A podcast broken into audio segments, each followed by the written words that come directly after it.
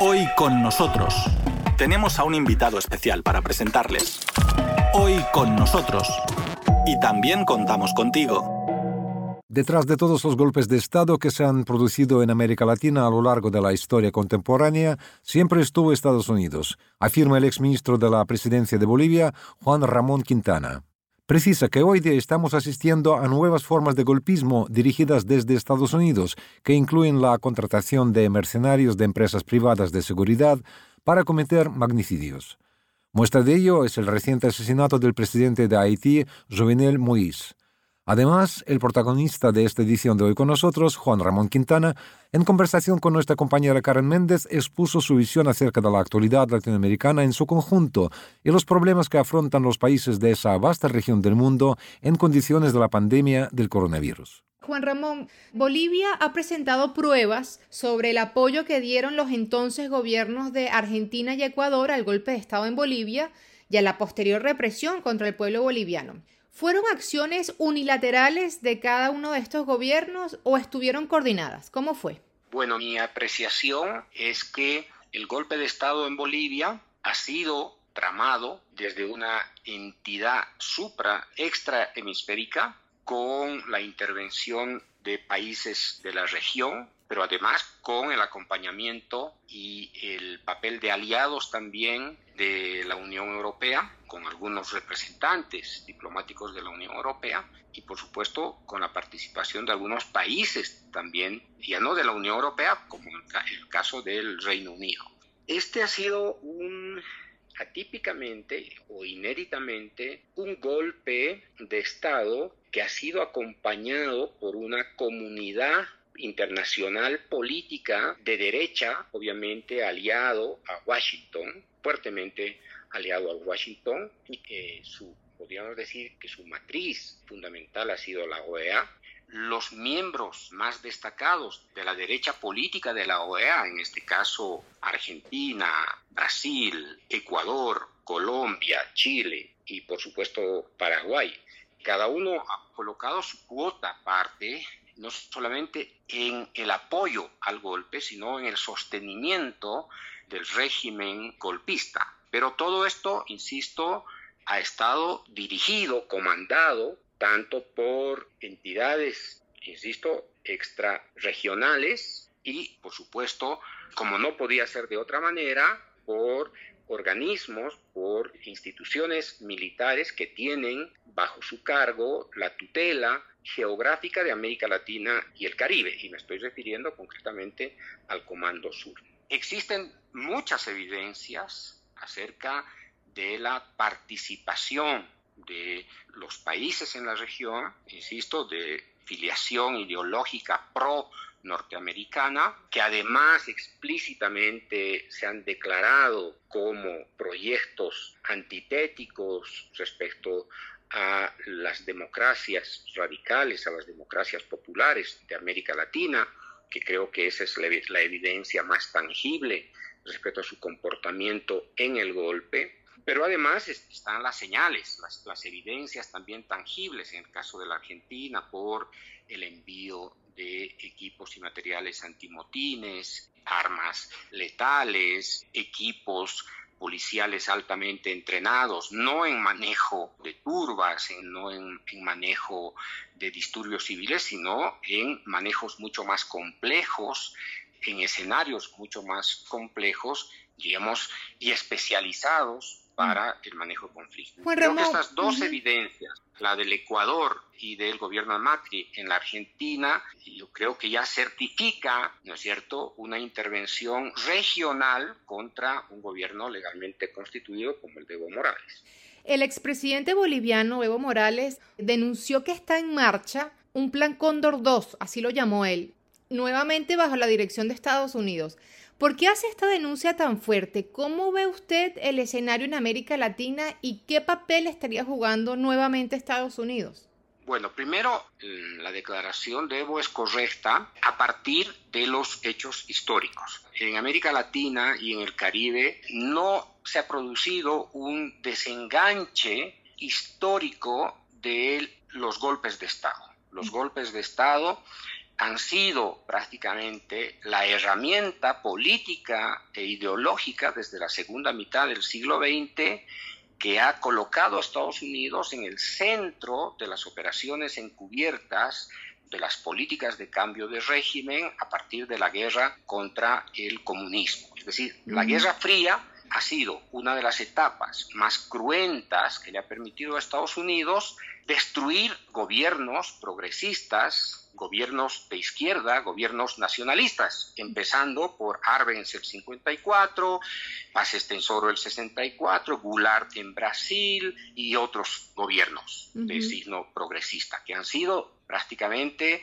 derrocados a través de golpes de Estado militares dirigidos comandados, organizados y financiados obviamente por Estados Unidos a través tanto de la CIA, el Comando Sur, USAID y otras agencias de los Estados Unidos. Estos golpes de Estado en el marco de la lucha contra el comunismo se han recompuesto, se han reconfigurado hoy día frente a gobiernos progresistas. Por lo tanto, hay una continuidad histórica, política, de esta hermenéutica de derrocar gobiernos que afirman la soberanía nacional, que recuperan la soberanía, los recursos naturales, que recuperan el territorio. Y a partir de los primeros años del siglo XXI estamos asistiendo a nuevas formas de golpismo, podemos decir, estamos asistiendo a un ciclo neogolpista con estrategias golpistas distintas, pero cuyo objetivo sigue siendo el mismo, es decir, el de mantener tutelaje territorial, político, ideológico desde Washington sobre América Latina, considerando tres elementos fundamentales. Estados Unidos no ha dejado de lado la doctrina Monroe, primero, y en segundo lugar, Estados Unidos no ha dejado de lado la filosofía de dominación imperial, que es el destino manifiesto, el, de creerse superior y por lo tanto el de considerar a su nación como una nación que guía el destino del mundo. Y por otra parte, hay que considerar que Estados Unidos no ha dejado de lado su política de América Latina como patio trasero. Si bien el secretario de Estado, Kerry, durante el gobierno de Obama, señaló que ya América Latina no era considerado el patio trasero, sin embargo, se ratifica esta política de América Latina como patio trasero con Mike Pompeo, que fue secretario de Estado de Donald Trump. Y hoy día esa política, estos tres ejes que guían la política exterior y la política de seguridad de Estados Unidos sobre América Latina no han cambiado para nada. Lo que está cambiando simplemente es la forma, la apariencia. Y esa es una característica del Partido Demócrata. No olvides que durante el gobierno de Obama se han ejecutado prácticamente la mayor parte de los golpes de Estado en el siglo XX. Te recuerdo, el golpe de Estado contra el presidente de Honduras, Manuel Zelaya, el 2009 el golpe de Estado contra el presidente Correa el 2010, el golpe de Estado contra el presidente Lugo en Paraguay el 2012 y el golpe de Estado contra Dilma Rousseff el 2016 al amparo de la política del presidente Obama. Y ojo, existe todas las evidencias de la intervención de la CIA, del FBI, del Departamento de Justicia para el golpe contra la presidenta Dilma Rousseff con el acompañamiento de Moro y otros funcionarios de la estructura de justicia del Brasil. Lo mm. propio contra Lugo. Simplemente hay que recordar quién fue la embajadora primero en Paraguay para promover eh, la destitución de Lugo a través de un lawfare y hay que ver quién fue la embajadora de Estados Unidos para promover la destitución de Dilma Rousseff y quién fue esa misma embajadora acá en Bolivia para promover la destitución del diputado Evo Morales, ¿no es cierto?, el año 2002. Es decir, las huellas son demasiado evidentes. Mm. Hay una línea de continuidad de los golpes de Estado desde la década de los 50 hasta el día de hoy. Mm. Que simplemente hay que hacer un recuento de estos ciclos golpistas y hay que tratar de desentrañar las modalidades de ese golpismo. Ahora, Es que nos vendieron la idea de que con Biden y Kamala Harris vendrían nuevos tiempos. Eh, ¿Tú qué piensas, Juan Ramón? Yo, yo, creo que en realidad es una ratificación de la política del Partido Demócrata. Voy a utilizar una metáfora. Una cosa es que te decapiten públicamente cortándote la cabeza con un hacha. Y otra cosa es que te decapiten, no públicamente, con guantes de seda. La política del Partido Demócrata norteamericano es la misma, es apariencia, es diplomacia pública, es un lenguaje coloquial, es el gesto, ¿no es cierto?, franco, benévolo, pero es la misma política imperial que está siguiendo que es la política de Trump, que es la política de Bush, que es la política de Reagan o que es la política de Nixon. Eso mm. no ha cambiado, porque mm. no estamos hablando de gobiernos, democráticos en los Estados Unidos. Estamos hablando de un gobierno imperial, de una presidencia imperial detrás de la cual está el complejo militar industrial, están las entidades financieras, están las grandes empresas de la energía, están las grandes empresas de la producción de armas, pero fundamentalmente las de las que están vinculadas a la extracción de recursos naturales. Por lo tanto, Biden no ha cambiado absolutamente nada la política de Donald Trump. Hoy se sigue aplicando las mismas políticas unilaterales de sanción contra Venezuela. Hoy día se está promoviendo el cambio de régimen financiado abiertamente con recursos de USAID contra Cuba. Hoy día se está tratando de aplicar la política de cambio de régimen en Nicaragua y hoy día se sigue asediando la política democrática del gobierno como el de Luis Arce que ha ganado con el 55%. Esto no va a cambiar. Y con toda seguridad hoy día la mano, ¿no es cierto?, nefasta de los Estados Unidos está tratando de influir en el escenario del Perú, como seguramente lo está haciendo, ¿no es cierto?, en el caso de la Asamblea Constituyente en Chile. Lo que pasa es que si nosotros nos perdemos en estos mensajes de apariencia benévola, de una amistad aparente, vamos a perder la perspectiva histórica. Yo creo que aquí lo que corresponde es más bien estar acompañado en esta lectura hoy día del escenario de América Latina de la historia. La historia es la que nos está señalando de manera categórica Estados Unidos con Obama o con Bush o con Trump o con Biden va a seguir aplicando la misma política en América Latina, más allá de la ingenuidad de los análisis políticos, de los analistas, de los think tanks, que creen, ¿no es cierto?, que para América Latina está destinada a una política de buena vecindad desde la perspectiva de Biden. Desde mi punto de vista, hay una guerra permanente desde Washington contra América Latina, porque América Latina está en disputa hoy día geopolítica fundamentalmente a partir de la emergencia de estas potencias medias, como Rusia, como China, y por lo tanto hay una disputa gravitante en el campo de la geopolítica. Y en ese contexto se está haciendo hoy día lo que Estados Unidos ha acostumbrado a hacer para mantenernos sometidos a su patio trasero.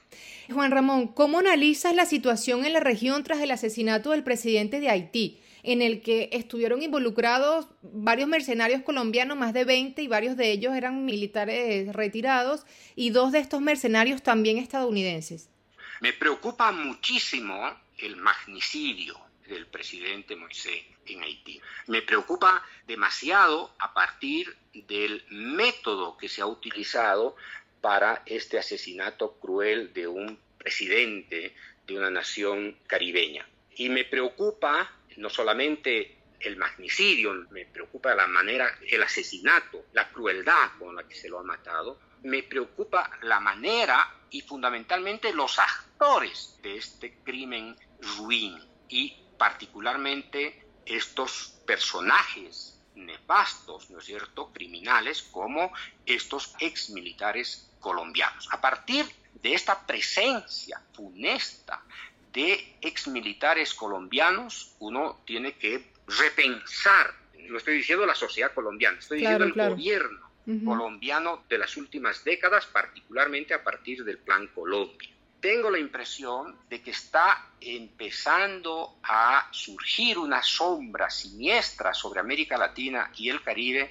vinculada a la privatización de los conflictos, a la privatización de la guerra. Y esto tiene que ver, insisto, voy a, voy a asociar lo, lo que ha ocurrido con Haití, con lo que ha estado ocurriendo en América Latina, particularmente en Colombia. Y Colombia es un país en el que se ha ido experimentando el reclutamiento de mercenarios, de militares y de policías que se transforman en mercenarios para servir de manera a empresas privadas de seguridad que tienen sede en los Estados Unidos. Hay una tendencia extremadamente peligrosa al empleo de estas empresas privadas para fines político-estratégicos, como es el caso de Haití. Bien, primera cosa. Segunda, hay que recordar en perspectiva histórica que esto no es nuevo.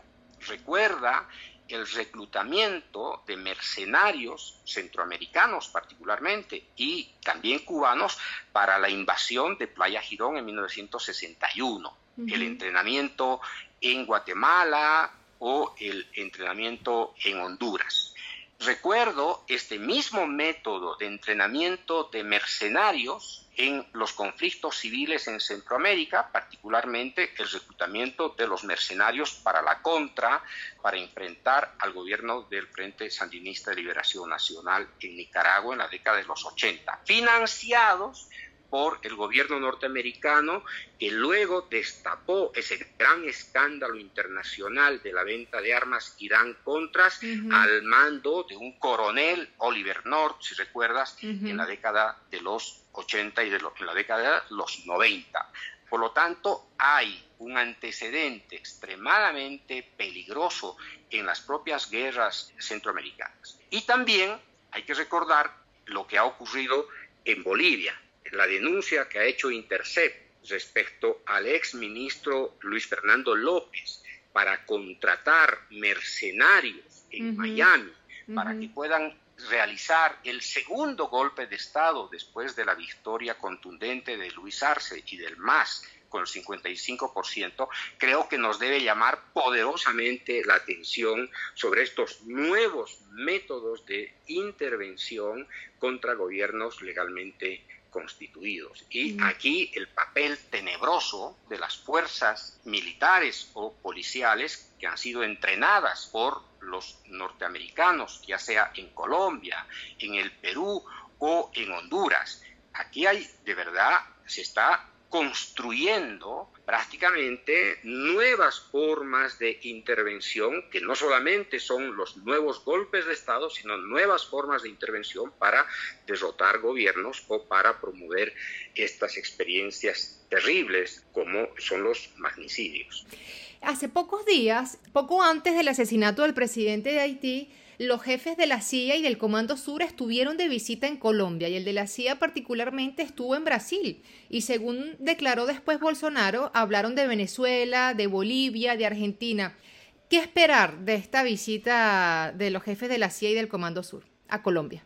Yo creo que hay que tener una lectura mucho más abierta, mucho más amplia de este contexto político que está viviendo América Latina y del futuro inmediato. Tengo la impresión de que estamos viviendo, particularmente después de los ataques a las torres en Nueva York, estamos viviendo en una fase de militarización de la política exterior de los Estados Unidos que no tiene límite alguno en nombre de la lucha contra el terrorismo, en nombre de la lucha contra el narcotráfico, en nombre de la lucha presunta contra la corrupción y en nombre de la promoción de la democracia, se están ejerciendo prácticas absolutamente antidemocráticas y obviamente prácticas que violan la soberanía de los estados, que violan la Convención de Viena, y que tienen que ver con la injerencia en asuntos internos en los países en, eh, en América Latina.